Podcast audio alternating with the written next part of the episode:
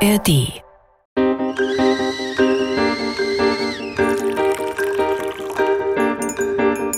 Tee mit Warum? Der Philosophie-Podcast von NDR Kultur. Wenn man streitet, dann muss man durchlässig bleiben und eben auch zulassen, dass sich vielleicht die eigene Position ein bisschen wandelt. Mit Denise Mbay und Sebastian Friedrich. Die Frage heute, wie viel Streit brauchen wir? Hallo. Hallo und herzlich willkommen zu einer neuen Folge Tee mit Warum. Heute geht es um den Streit, um die Frage, wie viel Streit wir bzw. die Gesellschaft braucht. Darüber werden wir sprechen mit Jürgen Kaube von der FAZ und wir werden auch in die Philosophiegeschichte blicken. Das ist ein Blick in die Gegenwart, weil wir über Chantal Mouffe, noch eine lebende Theoretikerin, sprechen werden. In der letzten Folge haben wir uns ja die Frage gestellt, leben wir in einer gespalteten Gesellschaft? Auch da könnt ihr gerne reinhören. Alle anderen Folgen findet ihr ebenso in der ARD Audiothek. Wir haben das letzte Mal ja herausgefunden, mit Linus Westhäuser, der dieses Buch äh, mitverfasst hat, Triggerpunkte, dass diese Spaltungsthese so gar nicht richtig zutrifft, dass es aber doch Triggerpunkte in der Gesellschaft gibt.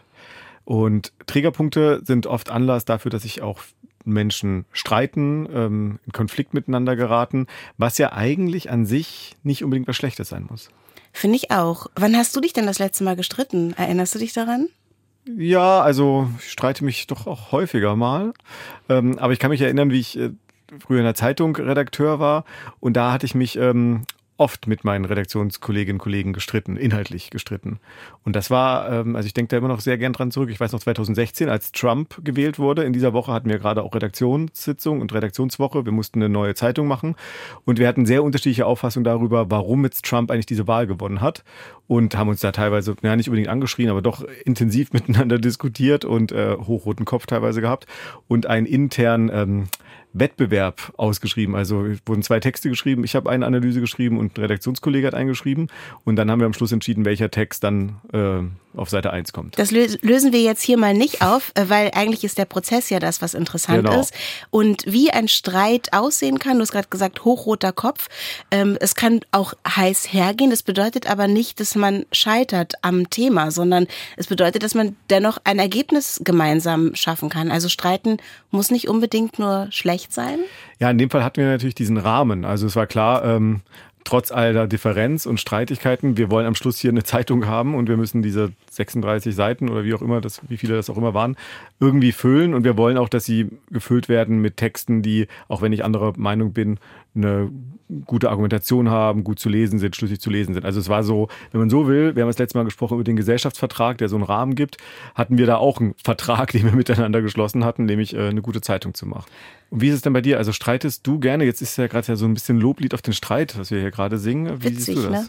Also ehrlich gesagt erschöpft mich Streit auch. Also ich merke sowieso und ich das beobachte ich irgendwie auch bei äh, bei Bekannten, bei Freundinnen oder so, wenn man sich umhört, dass so eine allgemeine Erschöpfung sich irgendwie auch über die Menschheit liegt. Vielleicht können wir darüber auch irgendwann noch mal eine Folge machen. Also ich finde Streit auch anstrengend. Ich finde es ist angenehm, wenn man das Gefühl hat, der, die andere Person hört auch zu und wenn es nicht nur darum geht, eine Position zu vertreten und die zu wahren. Also ich finde, wenn man streitet, dann muss man durchlässig bleiben und eben auch zulassen, dass sich vielleicht die eigene Position ein bisschen wandelt und auch das Gefühl haben, das Gegenüber ist auch offen für eine wirkliche Kommunikation. Denn Streit ist ja auch nichts anderes als Kommunikation und wie die aussieht, äh, das ist dann irgendwie das Interessante daran, finde ich.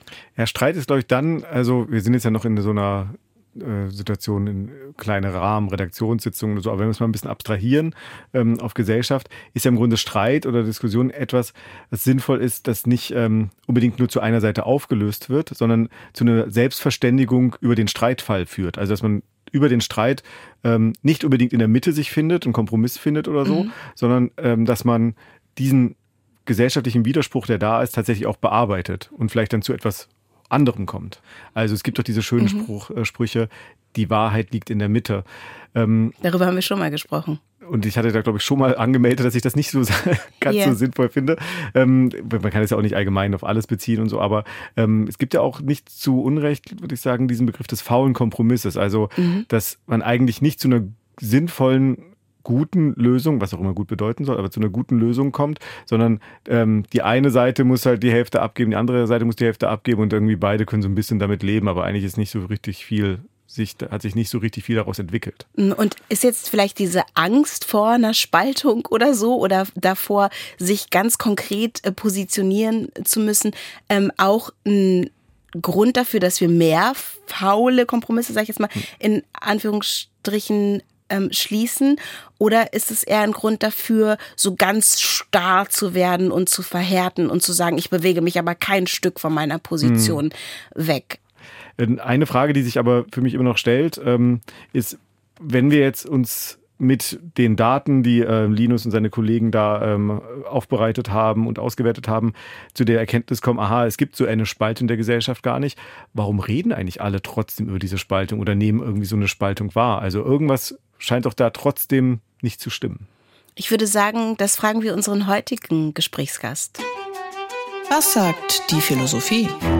Wir sprechen jetzt mit Jürgen Kaube, 1962 in Worms geboren, studierte Philosophie, Germanistik, Kunstgeschichte und Wirtschaftswissenschaften, beschäftigte sich dann intensiv mit der Soziologie, insbesondere mit Niklas Luhmann. Seit 1992 schreibt er für das Feuilleton der Frankfurter Allgemeinen Zeitung, ist dort seit 1999 Redakteur und seit 2015 auch Mitglied des Herausgeberkreises der Zeitung.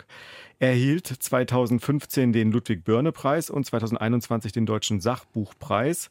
Denn Jürgen Kaube schreibt auch eifrig Bücher, Sachbücher. Den Sachbuchpreis hat er bekommen für sein 2020 erschienenes Buch Hegels Welt. Und er schreibt außerdem über Max Weber, Fußball, das Bildungssystem und über den Aufstieg der Minderheiten. 2022 erschien dann jetzt bei Rowold das Buch Die gespaltene Gesellschaft, das er zusammen mit dem Soziologen André Kieserling verfasst hat. Guten Tag, Herr Kaube. Guten Tag.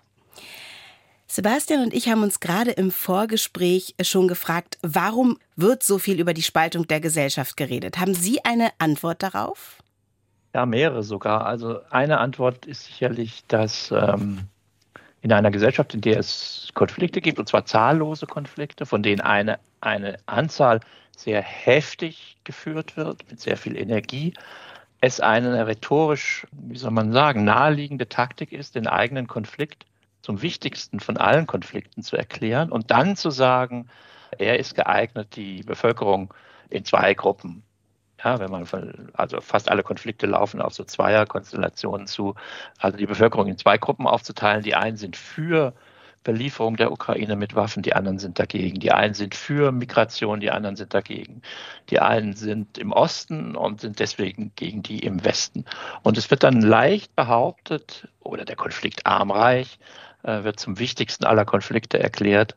Es wird also behauptet, der Konflikt spaltet die Gesellschaft und nicht einfach diese 300 Leute und jene 500 Leute. Äh, und es wird zugleich auch behauptet, und das ist natürlich auch so eine rhetorische Übertreibung, dass diese Konflikte geeignet sind, diese Gruppen wirklich voneinander zu trennen und nicht, was ja häufig das Bild ist, dass man sagt, in diesem Konflikt bin ich gegen dich und in jenem Konflikt bist du auf meiner Seite gegen wieder andere. Ja, also dass man sagt, man, äh, äh man, man, man, man verdichtet die Konflikte in der Regel nicht zu einer politischen Partei, einer Ausländerpartei, einer reichen Partei, einer armen Partei oder einer Ostpartei, die dann praktisch über alle Themen hinweg diesen einen Spaltungskonflikt äh, bewirtschaftet, sondern normalerweise bilden wir die unterschiedlichsten Koalitionen, wo man mal Feministin ist und mal ist man aber bei den äh, im Mittelstand und man ist also eine mittelständische Feministin, die äh, folgende Position zur Ukraine hat, positiv oder negativ. Und, und, und das ist im Grunde das Bild, dass wir eigentlich einen Konfliktreichtum haben, der sich eigentlich auch nicht sortieren lässt in zwei klare Lager, die einander gegenüberstehen, jedenfalls hierzulande nicht. Wir können über die USA sprechen oder Nordirland oder Israel, da ist es vielleicht anders. Aber dass wir gerne so tun, als seien wir in einer ultimativen, letztentschiedenen äh, Schlacht um die Wahrheit und, und, und das bringt halt auch in den Talkshows einfach mehr Farbe sozusagen hinein auch wenn es der Wirklichkeit gar nicht entspricht. Sie haben äh, in Ihrem Buch äh, auch diese Unterscheidung, diese berühmte soziologische Unterscheidung von Gesellschaft und Gemeinschaft vorgenommen und ähm, haben argumentiert, dass zu einer Gesellschaft eben dieser Konflikt dazugehört, konstitutiv für die Gesellschaft ist. Ähm, deswegen nochmal äh, daran anknüpfen, was Sie auch mhm. gerade gesagt haben, ist überhaupt so etwas wie einen Konsens in so einer komplexen Gesellschaft, in der wir leben, überhaupt möglich?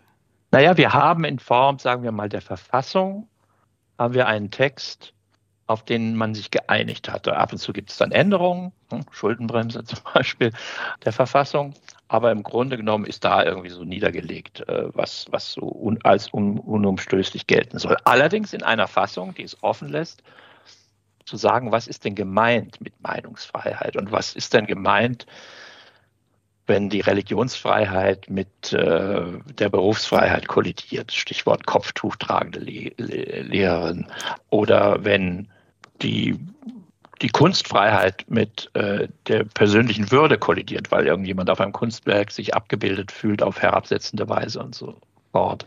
Also die Verfassung könnte man sagen, das ist der Konsens, aber es ist eben ein unbestimmter Konsens. Ja, es gibt kein absolutes Gebot, was sich immer durchsetzt gegen die anderen, sondern es wird von Fall zu Fall entschieden, äh, abgewogen, wie die Juristen sagen, wer jetzt in dem anstehenden Konflikt äh, die Vorfahrt hat, ob da jetzt die Berufsfreiheit, die Versammlungsfreiheit, die, das Recht auf körperliche Unversehrtheit oder auf Unversehrtheit der Wohnung äh, den, den Vorfahrt hat und das die, die Vorfahrt hat und das wird immer unterschiedlich geklärt. Insofern ist es so ein Konsens, so ein offener Konsens, ja, der führt nicht zur Einheitlichkeit der Behandlung von von Konflikten.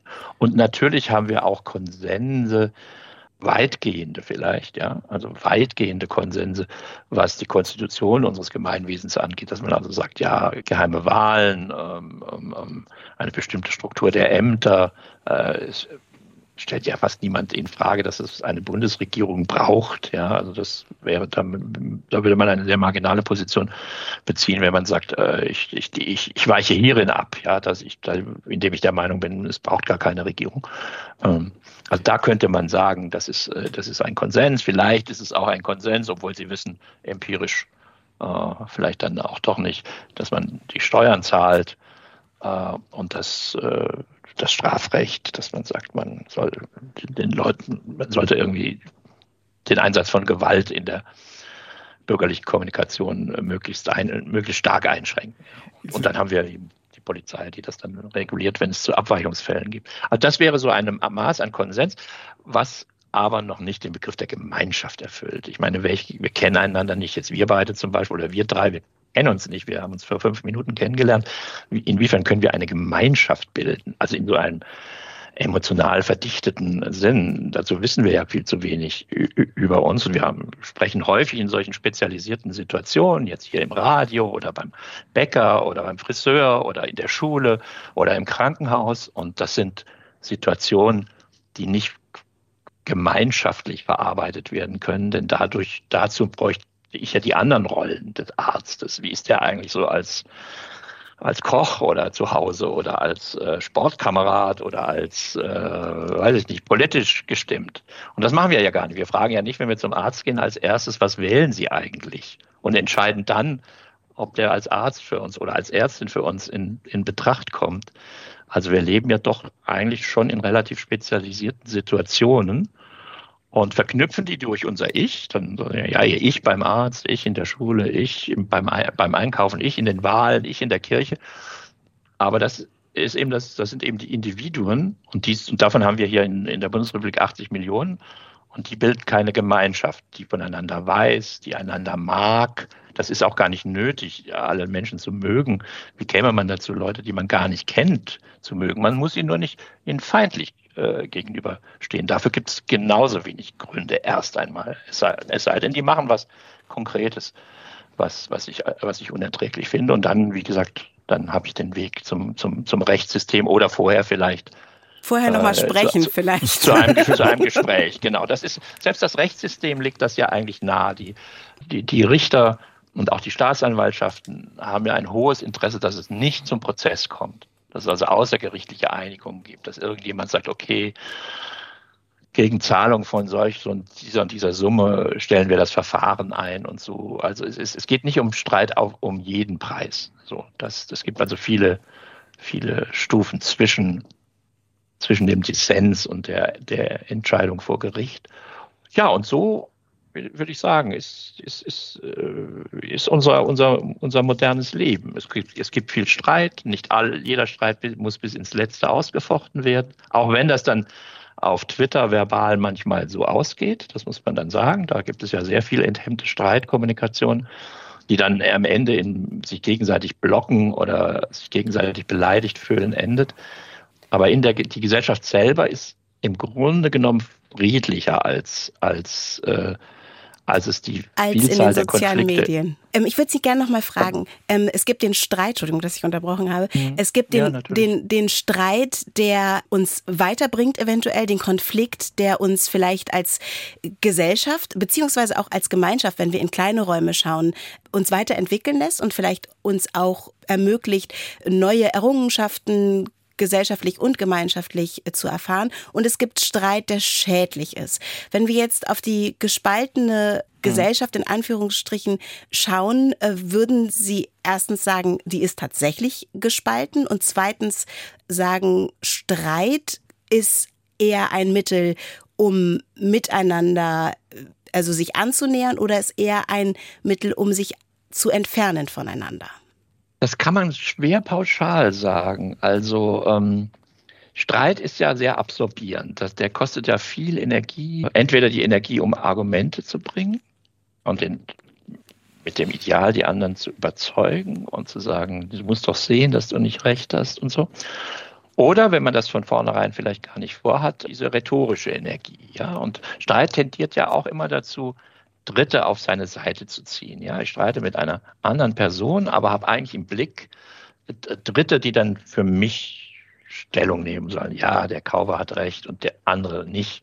Und auch das ist eben, das ist auch eben eine, ein, ein, auf, eine sehr aufwendige Art der, der Kommunikation. Und man muss, das hatte ich am Anfang so schon gesagt, man muss ja auch immer ein bisschen aufpassen, dass die Streitintensität nicht so groß wird, dass ich das Gegenüber komplett verliere in anderen Konfliktsituationen, wo ich vielleicht das Gegenüber, mit dem ich eben noch gestritten habe, brauche als jemanden, der mir in einem anderen Konflikt zustimmt. Das sieht man oft in den politischen Parteien, ja, dass man, dass das den Streit auch mäßigt, äh, dass man sagt, naja, man sieht sich zweimal im Leben, heißt es dann oft, oder die tauschförmig. Also wenn du hier mit mir streitest, dann streite ich eventuell in einem Streit mit dir, der mich aber eigentlich jetzt nicht existenziell betrifft, der eigentlich ein Einstreit ist.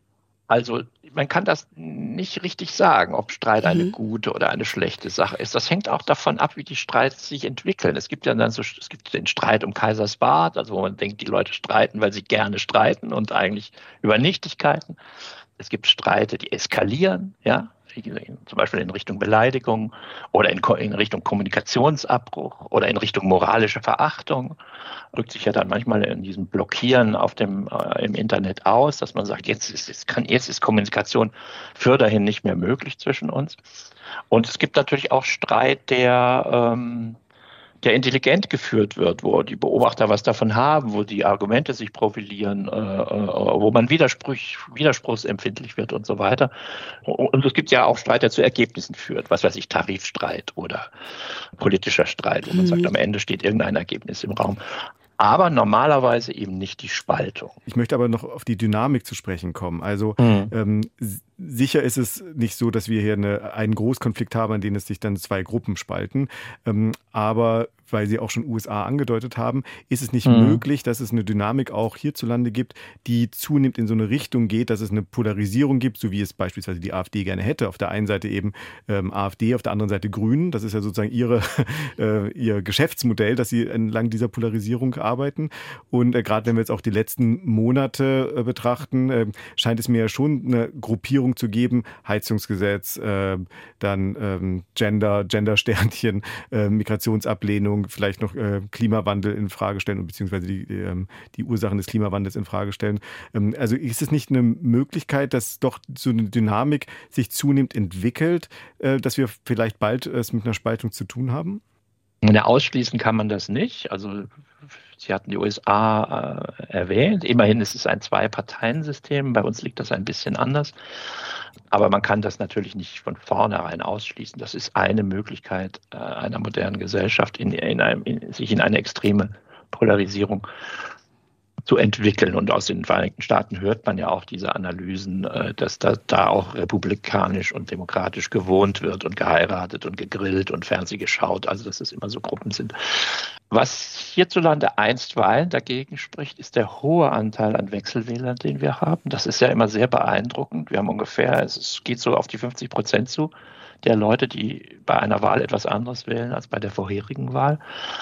Und Wählerströme zwischen allen Parteien. Also von der AfD zu den Grünen, von den Grünen zur FDP, die von der CDU zu den Linken, von den Linken zur CDU, die unter, also die überraschendsten Wählerwanderungen, ja, in unterschiedlichen Mengen, aber äh, ein großes Durcheinander. Äh, äh, das, das, spricht ein bisschen dagegen. Dann, äh, da würde ich mit den soziologischen Kollegen manchmal auch selber in einen Streit kommen. Äh, ich denke, wir haben noch eine relativ stabile Mittelschicht. Also es gibt eine Zweiklassengesellschaft zeichnet sich nicht ab. Also so nach den Marxischen Vorhersagen. Äh, am Ende gibt es nur noch die Kapitalisten und die Proletarier und die führen dann einen großen Endkampf gegeneinander. Das ist bei uns durchaus überhaupt gar nicht der Fall. Also das, äh, der Großteil der Bevölkerung beschreibt sich selbst als Mittelschicht und, und, und selbst wenn die Sozialstatistiker das an andere Zahlen anbieten, wonach man dann irgendwie bei 7000 Euro brutto schon in der Oberschicht ist. Ähm, ähm das ist eine Menge man, Geld, das, muss ich das ja, sagen. Es eine, ja, es ist, ist eine Menge Geld, aber würden Sie wirklich sagen, dass ein Polizeipräsident der Oberschicht angehört oder ein äh, Drittliga. Der hat auf jeden Fall eine andere Lebensrealität als eine ja? alleinerziehende Mutter, die an der Kasse anders, bei Penny anders, sitzt. Und auch die, glaube ich, ähm, und auch die, glaube ich, äh, schreibt sich der Mittelschicht äh, zu. Also ich glaube, die ja? Wahrnehmung, das haben wir auch in der letzten Folge gesprochen, wer zur Mittelschicht gehört, die klafft ganz schön auseinander. Ähm, die, die Frage ist, also ich würde gerne nochmal zurückkommen zu Ihren Anmerkungen, dass Sie, also Sie haben eigentlich, waren alle Konflikte, die Sie vorhin beschrieben haben, sind so existenzielle Konflikte. Also die, zumindest die für einen Teil der Bevölkerung existenziell sind. Ähm, gibt es da vielleicht so eine Diskrepanz, also äh, diese Annahme, dass ein Konflikt nur dann auszutragen ist oder nur dann besprechenswert ist und nicht ein Gerede über des Kaisers Barts, wenn er mich selber betrifft? Es ist, glaube ich, relativ häufig so, dass man sagt, das Engagement, auch das emotionale Engagement steigt natürlich mit der eigenen Betroffenheit. Schon weil man sich dann einfach besser vorstellen kann, hm. was das heißt, auf der einen Seite des Konfliktes zu stehen und auf der anderen. Und, und, und insofern ist es ein wichtiges Datum, wenn sich so, so unterschiedliche Leute der Mittelschicht zugehörig fühlen und also nicht hm. eigentlich sich als Teilnehmer in einem Klassenkampf empfinden. Ja? Mhm. Selbst bei völlig zugestanden, wie Sie sagen, ganz andersartigen Lebensweisen, ganz andersartigen Einkommen und trotzdem das Gefühl, sie befinden sich in einer, in einer Schicht, die zwei andere Schichten über bzw. Unter, unter sich hat. Das ist schon ein Unterschied zu einer Gesellschaft, in der man sagen würde, du bist entweder Teil der Reichen oder Teil der Armen. Es gibt keine zweite Möglichkeit. Und da scheint mir, genau wie Sie es formuliert haben, das Anderssein, die Unterschiede, das gibt es in Hülle und Fülle und krasseste Unterschiede und auch Unterschiede, die man äußerst ungerecht äh, äh, äh empfinden kann. Aber das ist nicht die Spaltung. Das mhm. ist nicht die Spaltung. Das ist ein Konflikt, der dann auch gebietsmäßig ausgetragen wird über Mindestlohn und Kindergrundsicherung und äh, äh, Steuersätze und, und, und, und, und Dienstwagenprivileg oder was, was, diese ganzen Stichworte der Debatten heutzutage. Äh, das ist dann, das ist dann der Streit. Aber das ist ein Streit, wie soll man sagen, ähm, der nicht zu einer, ich würde mal sagen, der, der nicht eine Militarisierung des Konflikts nahelegt, dass man sagt, es geht gar nicht mehr anders als durch Austrag von Gewalt oder äh, in, in Richtung Revolution. Das ist ja ein Phänomen, dass wir sagen, wir haben eigentlich, wir haben soziale Bewegung, aber wir kennen jedenfalls in Europa einstweilen keine Revolution keine Parteien, die, äh, die den Umsturz sich auf, auf, die, auf die Fahnen schreiben. Jetzt mit der AfD, Sie hatten mich ja gefragt, natürlich hat das ein Potenzial der Polarisierung, insbesondere wenn man den Irrtum unterliegt, die AfD sei eine Partei des Ostens. Nach wie vor sind die meisten Bundestagsabgeordneten der AfD kommen aus dem Westen. Dann könnte man sich das vorstellen und die AfD mag selber ein Interesse daran haben, die Situation so darzustellen. Aber Sie hatten es so angesprochen mit diesen Punkten, Gendern oder so als Feindbild Nummer eins. Na ja, gut, wir haben jetzt gerade in Hessen einen CDU-Ministerpräsidenten, der irgendwie die Vorstellung hat, man könne das an den Schulen und den Universitäten untersagen. Ich bin mal gespannt, wie viele Polizisten er hat, um das, um das durchzusetzen. Ähm, aber das macht, das zeigt schon wieder, da kriegt man dieses AfD gegen den Rest gar nicht hin, weil im Rest es auch Leute gibt, die äh, Positionen vertreten, äh, die, die die AfD gerne privilegiert für sich hätte. Und das würde ich sagen, ist relativ normal für unsere Parteiendemokratie. Und, und ich will jetzt nicht alles verharmlosen. Das könnte hier so klingen, so, ah, der denkt alles sicher, äh, wir leben im, im, im, im, im spaltungsfreien Paradies. Natürlich nicht. Es gibt heftige Streit, es gibt auch Gewalttätigkeit, gerade in, in dem Kontext Migranten, gerade im Kontext Antisemitismus, gerade im Kontext äh, Ausländerfeindlichkeit hieß das früher. Ähm, aber das führt nicht zu einer Spaltung der Gesellschaft, sondern das sind harte Konflikte im Einzelnen. Aber es, es ist nicht so, dass die Bevölkerung auseinanderklappt entlang, entlang dieser Konflikte. Das, dafür sehe ich keinen, dafür sehe ich keinen Hinweis. Nochmal, das alte Südafrika, Israel, Nordirland, die Polarisierung der Vereinigten Staaten, davon sind wir noch eine ganze Weile entfernt, Gott sei Dank. Abschließend würde ich Sie gerne fragen, ähm, auch als äh, Feuilleton-Redakteur, finden Sie, dass wir in Deutschland mehr Mut zum Streit bräuchten? Ich persönlich würde mir wünschen, dass nicht sofort immer eine unglaubliche Empfindlichkeit sich breit macht, also dass man ein bisschen robust in diese Streitereien hineingeht und, und, und, und diese Haltung, die jetzt oft kommuniziert wird, man dürfe ja gar nichts mehr sagen oder so und so viel Prozent der Bevölkerung trauten sich nicht mehr ihre Meinung zu sagen. Das finde ich ein bisschen verzagt, also hart gesagt ein bisschen feige. Wir, wir le leben in einer Gesellschaft, in der man sehr, sehr viel sagen darf. Und, und warum sollte man es dann nicht sagen? Die Frage ist nur, finde ich, hat man auch Argumente für das, was man sagt? Oder sagt man es nur einfach so dahin?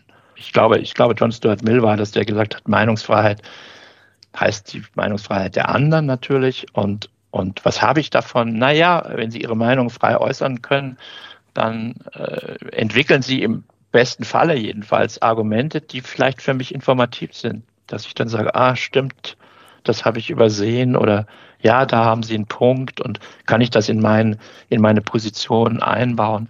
Das wäre für mich der Sinn wenn ich mir noch was wünschen würde, dann wäre das, dass wir auch außerhalb unserer Blasen oder unserer gewohnten Umgebungen miteinander sprechen, miteinander streiten.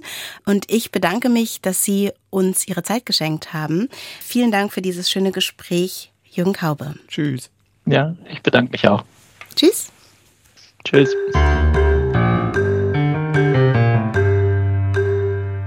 Ja, also er geht auch davon aus, keine Spaltung der Gesellschaft, vor allem keine Spaltung in zwei Teile, schon aber Streitigkeiten, Streits, viele Streits in der Gesellschaft. Genau, ich habe irgendwie das Gefühl, dass wir bei beiden Folgen jetzt irgendwie so wie so eine Momentaufnahme haben, weil ich glaube, keiner der beiden Gesprächspartner hat gesagt, dass das für immer so bleiben muss. Ja. Also äh, das ist ja irgendwie eine Momentaufnahme, die tatsächlich auch durch jüngste Ereignisse so ein bisschen ähm, wackelig wird vielleicht, aber äh, nichtsdestotrotz sehen beide unsere Interviewpartner in der, von der letzten Folge und der diesen Folge und der jetzigen Folge, dass es diese Spaltung der Gesellschaft nicht gibt, wohl aber sehr, sehr viele äh, verschiedene Herde, an denen sich Streits entzünden. Ich finde, das ist ein wichtiger Punkt, den du sagst, weil ähm, diese das ist ja die Frage nach der Dynamik. Ähm, und Linus Westhäuser und äh, seine Kollegen Thomas Lux und Steffen Mau beziehen sich auf Daten,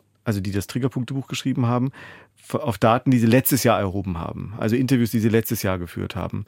Steff, äh, und Jürgen Kaube ähm, hat sein Buch letztes Jahr veröffentlicht. Das heißt, wir haben jetzt das ganze Jahr 2023 spielt in der Analyse im Grunde keine Rolle. Klar, mhm. äh, wenn Sie es jetzt komplett anders sehen würden, dann würden Sie das jetzt auch im Interview sagen und revidieren. Aber eigentlich ist der Stand Ihrer äh, ihrer Analyse und ihrer Schlussfolgerungen ein Stand, der ein Jahr, wenn nicht sogar ein bisschen länger schon zurückliegt. Und ich hatte ja in der letzten Folge am Anfang davon gesprochen, dass ich mir mittlerweile nicht mehr so ganz sicher bin, was so die gesellschaftliche Entwicklung angeht. Vor einem Jahr, ehrlich gesagt, war ich mir noch relativ sicher, nämlich kein Rechtsruck, eher keine Polarisierung. Jetzt sehe ich schon Anzeichen von so einer gewissen Dynamik und ich habe das ähnlich empfunden wie du. Wir haben ja beide auf die Dynamik angesprochen. Natürlich, da will sich keiner so richtig aus dem Fenster lehnen. Und ich finde, in den letzten Monaten hat sich hier schon in der Gesellschaft einiges getan. Und das drückt sich nicht nur in Umfrageergebnisse aus, sondern schon in der Polarisierung entlang verschiedener Themen, die zu einer zunehmenden Gruppierung, zumindest meiner Beobachtung nach, führt. Hm. Was ich irgendwie gerade ganz interessant fand, ist dieser Punkt der Empfindlichkeit, ne, den er angesprochen hat. Also, dass wir nicht so empfindlich äh, sein sollen im Umgang miteinander. Und ich finde, da hat er äh, hat er irgendwie recht, mhm. und zwar in alle Richtungen. Streit sollte tatsächlich in gewissen Bahnen auch verlaufen und eine Bahn, finde ich, muss Respekt sein, aber eben auch die Bereitschaft, gewisse äh, Grenzen auch wahrzunehmen und anzunehmen, also eben nicht zu verletzen. Und das ist, glaube ich, etwas, wo wir, wenn wir uns gegenüberstehen, das ganz gut hinkriegen, aber online, und darüber haben wir auch kurz gesprochen, ist es ein bisschen schwieriger anscheinend.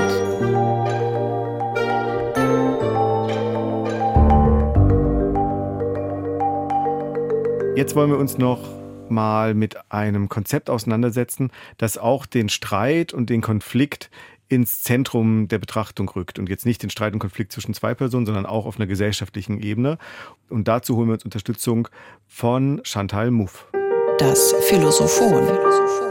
Sie haben eine neue Botschaft. Chantal Mouffe, belgische Politikwissenschaftlerin und Philosophin. Ich behaupte, es ist nicht nur konzeptionell falsch, sondern auch mit politischen Gefahren verbunden, wenn das Ziel demokratischer Politik in Begriffen von Konsens und Versöhnung anvisiert wird. Das Streben nach einer Welt, in der die Wir-Sie-Unterscheidung überwunden wäre, basiert auf fehlerhaften Prämissen. Und wer sich diese Vision zu eigen macht, muss die tatsächliche Aufgabe demokratischer Politik zwangsläufig verkennen. Wir blicken auch in dieser Folge in die Philosophiegeschichte, in diesem Fall gar nicht so weit zurück. Chantal Mouffe wurde am 17. Juni 1943 in Charleroi geboren. Das Zitat stammt aus dem im Jahr 2007 erschienenen Buch über das Politische, wieder die kosmopolitische Illusion der Professorin für politische Theorie ja, Chantal Mouffe. Zwischen 1989 und 1995 war sie Direktrice de Programme am Collège International de Philosophie in Paris und mit ihrem verstorbenen Ehemann Ernesto Laclau verfasste sie Mitte der 80er Jahre das für den Postmarxismus wichtige Buch Hegemonie und radikale Demokratie. Zuletzt erschien von ihr eine grüne demokratische Revolution, linker Populismus und die Kraft der Affekte.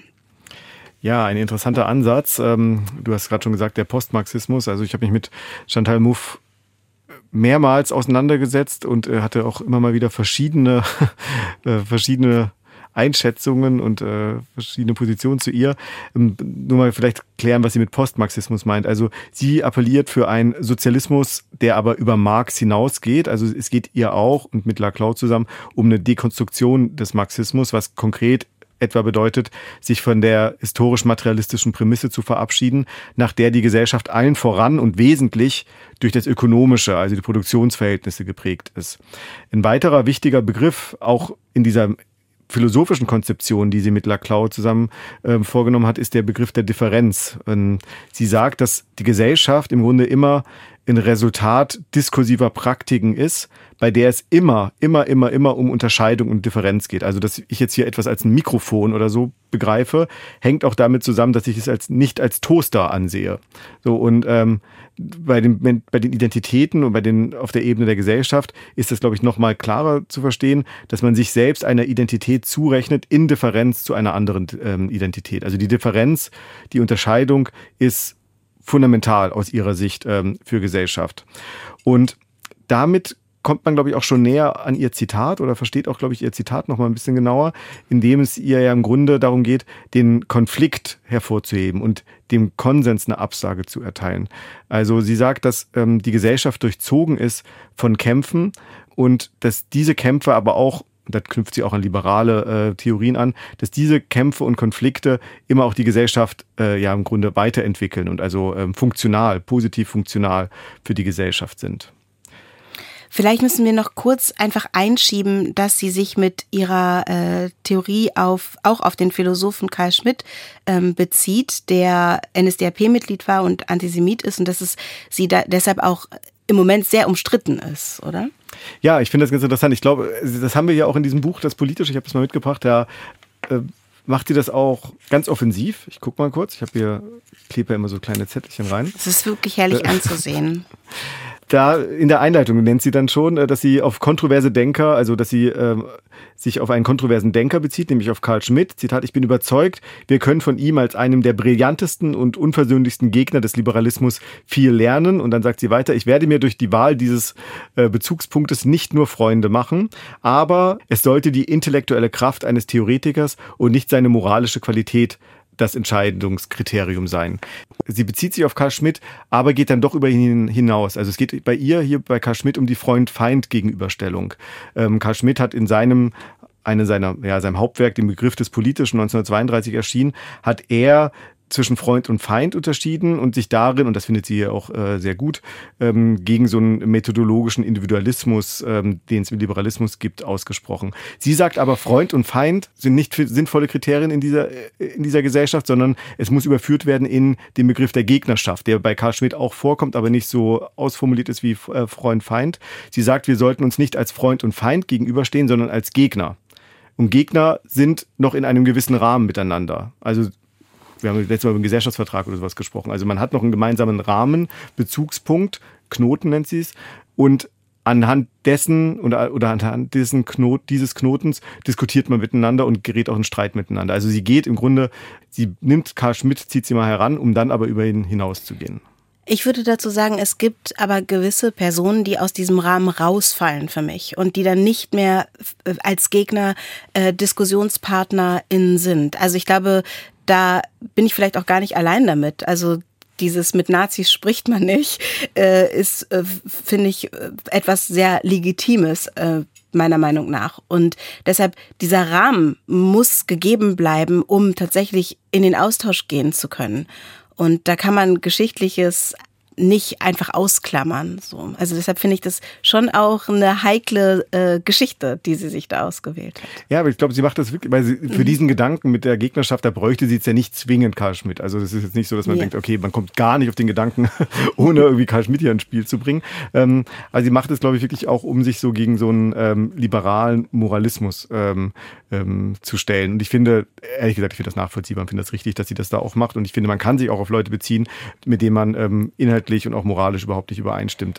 Also wenn jetzt Karl Schmidt eher vom Antagonismus ausgeht, also vom Freund und Feind, die stehen sich un, also die unüberbrückbar gegenüber und einer wird halt am Schluss gewinnen, das war's. Da sagt sie, nein, das ist falsch und Hauptaufgabe der Demokratie sei es nämlich, den antagonistischen Konflikt in einen agonistischen umzuwandeln. Also der ganz wichtige Begriff bei ihr ist der Begriff des Agonismus. Das kommt von Agon, Wettstreit, äh, Wettkampf und ähm, betont die Produktivität politischer Konflikte. Also es geht um einen Wettstreit, um äh, Hegemonie, um Vorherrschaft. Auch hier übrigens eine Abkehr von Marx, der von einem antagonistischen Klassenkonflikt ausgeht, also herrschende Klasse versus beherrschte Klasse, Proletariat versus Bourgeoisie sagt sie, nee, nee, damit können wir Gesellschaft sowieso nicht mehr so richtig verstehen. Äh, wir müssen von, ähm, von einem agonistischen Konflikt ausgehen. Da hat sie im Grunde deswegen auch Postmarxismus Anleihen an einen poststrukturalistischen Machtbegriff, der nicht mehr von Blöcken ausgeht, sondern Macht eher als Netz fasst. Und sie hat dann hier in diesem Buch noch eine interessante Stelle, wo sie das auch nochmal ähm, konkretisiert mit dem Gegner. Ich äh, lese mal vor hier auf Seite 70. Die Gegner bekämpfen sich, sogar erbittert, aber sie halten sich dabei an einen gemeinsamen Regelkanon.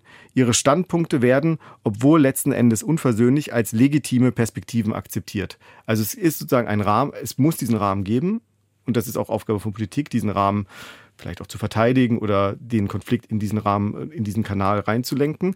Ähm, und darin kann man aber dann auch streiten, sich auseinandersetzen, auch kämpfen. Also gerade eben haben wir ja gehört von unserem Gesprächsgast Gast, Konsens ist illusionär. Das sagt sie eigentlich auch, oder? Ja, absolut. Es geht darum, dass wir in Auseinandersetzung bleiben. Also es geht auch darum, dass wenn Konflikte, die immer da sind in der Gesellschaft, es gibt immer Konflikte, sagt sie, und dem würde ich auch erstmal weitgehend zustimmen, äh, wenn es Konflikte gibt, müssen die ausgetragen werden. Wenn wir sie nicht austragen und ähm, asymmetrisch demobilisieren oder so, dann führt es dazu, dass sie dann irgendwann sich einen anderen Kanal suchen. So erklärt sie beispielsweise das Aufkommen des Rechtspopulismus. Also sie sagt, der Rechtspopulismus hat seine Folge daraus, dass einige Konflikte, beispielsweise auch Migration, Multikulturalismus und so weiter, dass die nicht offensiv geführt wurden und äh, nicht in agonistischen ähm, Konflikt übermündet, äh, gemündet sind und deswegen das Zeug haben, ein antagonistischer Konflikt zu werden.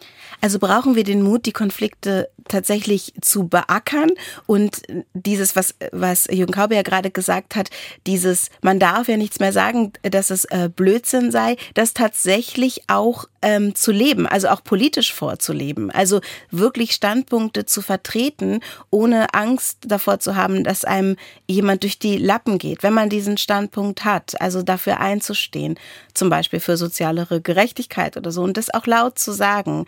So dieses sich anpassen, ähm, oder sich anzunähern an so eine Mitte, so eine wabernde, funktioniert vielleicht nicht.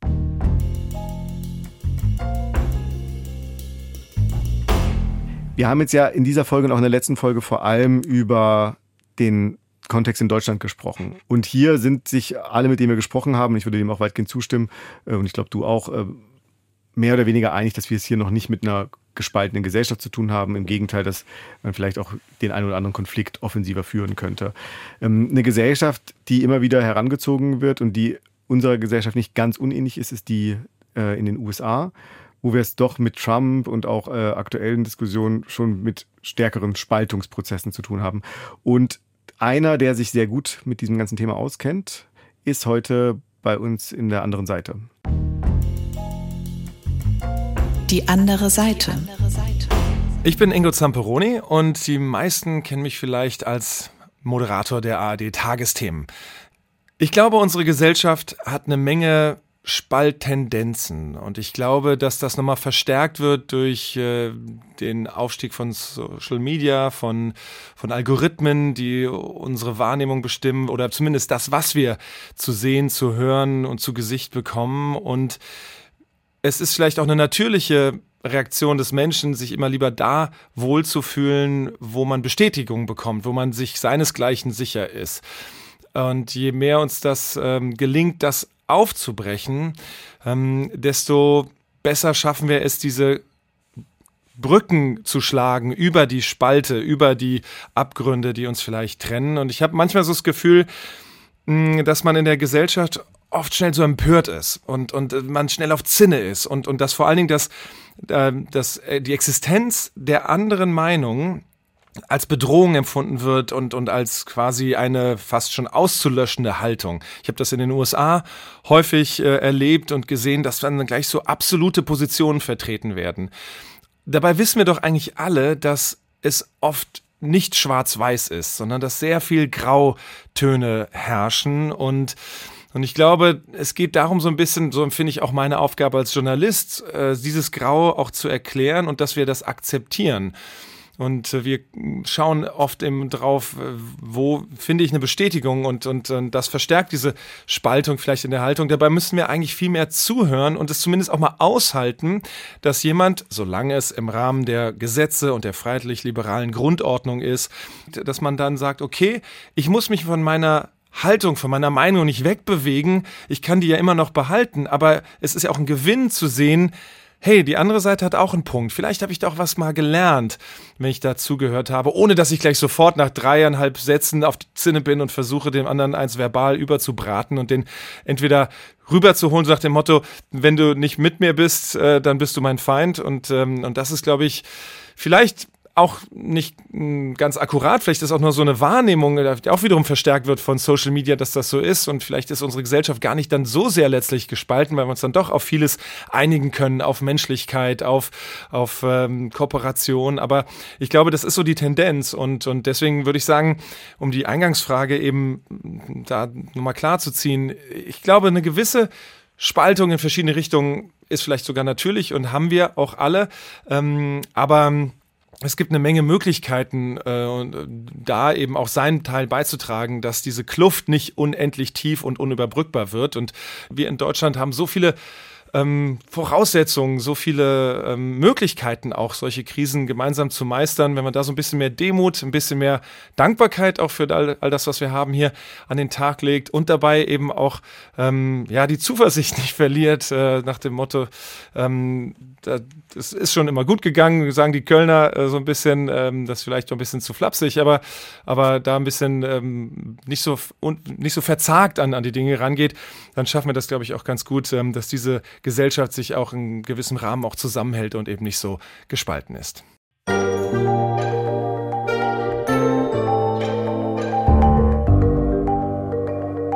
Ingo Zamperoni über die Frage, ob wir in einer gespaltenen Gesellschaft leben. Was ich total schön finde, ist dieses, der Gedanke, dass der Konflikt oder das Streiten auch ein Gewinn sein kann. Mhm. Also die unterschiedlichen Positionen als Gewinn wahrgenommen werden können. Also wenn ich auf einmal eine and ein anderes Bild von der Welt bekomme, weil du ein ganz anderes Bild von der Welt hast, dann tut sich mir eventuell was Neues auf. Das bedeutet nicht, dass das jetzt auch meine Welt ist, in die ich sofort äh, mit einsteige, aber ich kann sozusagen mein Leben durch deine Position und durch deine Perspektive bereichern. Und diesen Anspruch oder diese Idee von Streit finde ich irgendwie interessant. Mhm. Stimmt, ich fand bei ihm auch noch interessant, dass er etwas betont hat, was wir in den letzten zwei Folgen eher so am Rande behandelt haben, nämlich den Einfluss von Social Media. Du hast es, glaube ich, ein, zwei Mal, ähm, als du von Filterblasen gesprochen hast, ähm, angedeutet.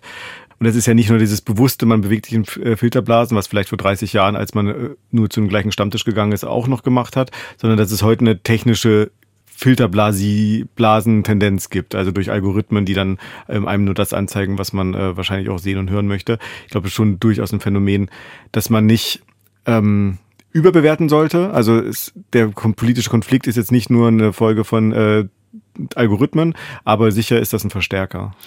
Ingo Zamperoni könnt ihr auch mit seiner Frau Jiffa Bourguignon in dem Podcast Amerika, wir müssen reden hören. Den gibt es wie all unsere Folgen ebenfalls in der ARD Audiothek.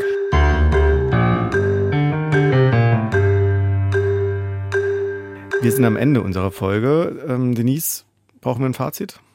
Ich würde sagen, wir dürfen uns weiter streiten. Vielleicht sollten wir uns sogar weiter streiten. Tatsächlich. Und äh, vielleicht sollten wir uns auch nicht zu sehr zurücklehnen, auch wenn wir gerade gelernt haben, dass die Gesellschaft nicht so gespalten ist, wie wir es vielleicht vermutet haben. Und wenn wir an den ähm, Konflikt zwischen Arm und Reich in der Gesellschaft beispielsweise denken, würde vielleicht auch so ein bisschen Spaltungsbewusstsein oder Konfliktbewusstsein dieser Gesellschaft vielleicht sogar ein bisschen gut tun. Tschüss. Vielen Dank fürs Zuhören. Der Zitatomat. Nicht jene, die streiten, sind zu fürchten, sondern jene, die ausweichen. Marie von Ebner-Eschenbach, österreichische Schriftstellerin und Philosophin.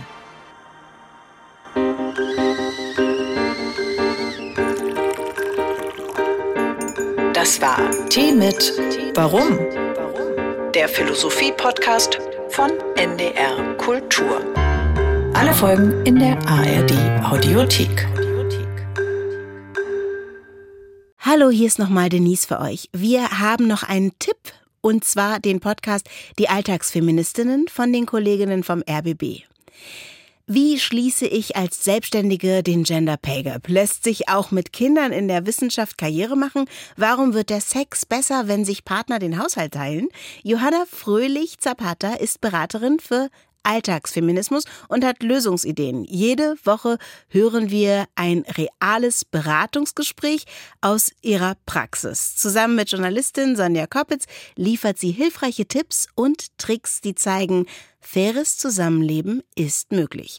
Außerdem gibt es Trainingseinheiten und interessante gesellschaftliche Hintergründe, ein Coaching-Podcast, der den Blick auf die alltäglichen Ungerechtigkeiten schärft. Jede Folge A30 Minuten, immer dienstags in der ARD Audiothek.